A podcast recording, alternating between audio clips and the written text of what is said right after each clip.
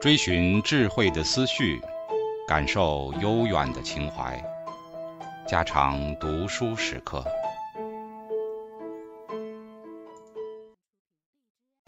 警告：慎入，非专业朗读，听后可能出现且不仅限于挺尸等严重不适，另切勿洗耳，以免污染水源。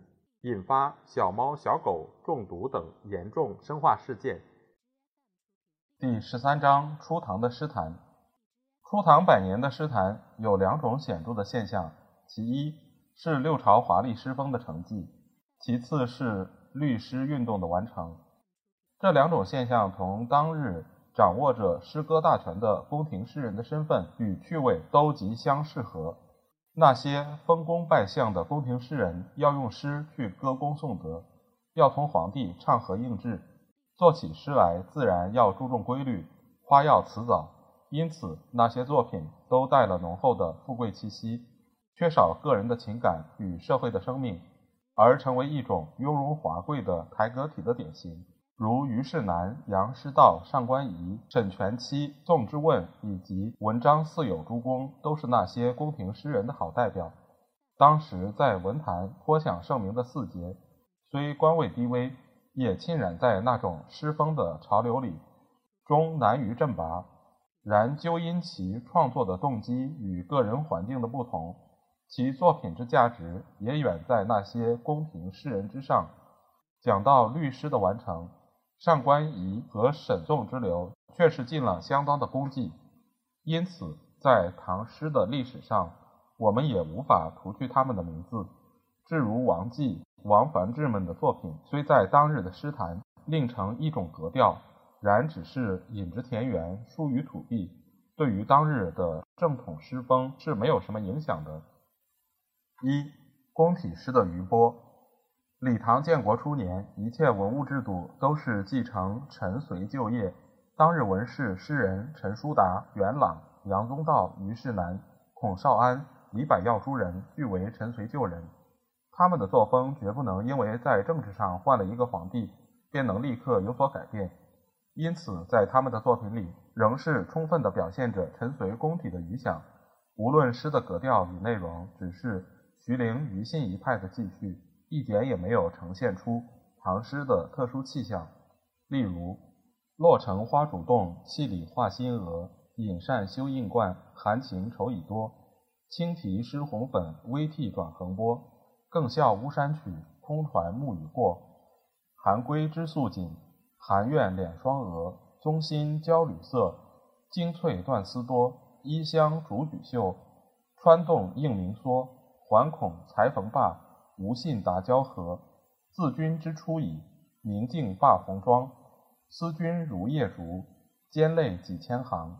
这种作品，无论从哪一点看，都是陈隋时代的影响，丝毫没有异样的情调。李百药的《秋晚登古城》《晚渡江津》虽稍有古意，然其《妾薄命》《火凤词》《戏赠潘徐》《咏萤火》诸篇，都香艳淫靡，并不在上列诸诗之下。这些遗老遗少的作品，是这种情形原不足怪。就是唐太宗和他的干部臣僚，同样也沉溺在这种宫体的诗风里。据《全唐诗话》所载，帝常作宫体诗，使虞世南更合。世南曰：“圣作成功，然体非雅正，上有所好，下必有甚焉。恐此事一传，天下风靡，不敢奉诏。”虞世南主张诗要雅正，似乎是不满意前代的宫体。但他本人的作品《酷木徐陵》时有测验之篇，上面所举的“中赋之硫磺”一首便是好例。太宗文采颇高，然其所作大都是花草点缀、精巧细密之词。王世贞评他的诗无丈夫气是不错的，如《采芙蓉》《翠微宫》《咏风》《咏雪》《秋日笑余信体》诸篇，完全是承受前代宫体诗的风格。这是极明显的事。再如李义府、长孙无忌，亦多宫体之作。例如“兰整鸳鸯被，修千玳瑁床。春风别有意，密处引寻香。阿农家住朝歌下，早传名。结伴来游齐水上，旧长情。玉佩金殿随不远，云罗雾垢逐风清。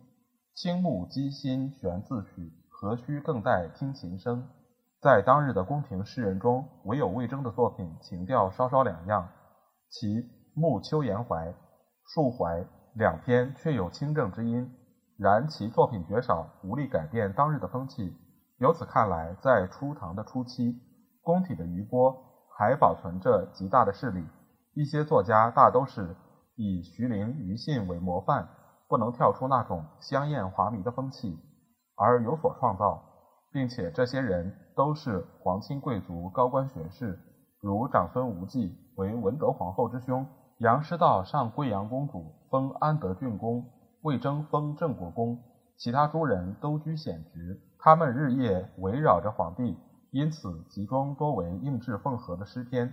在这种环境下，要他们在诗歌上有所改革，自然是无望的。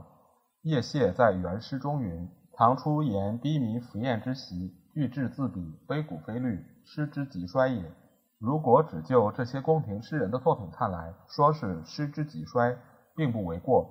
幸而在这些正统的宫廷诗人之外，还有民间的诗人。完全离开当日浮靡的诗风，真真实实的写下许多格调特异的作品，在唐代初期的沉寂的诗坛中，增加了不少的生气。这派诗人的代表是王绩与王梵志。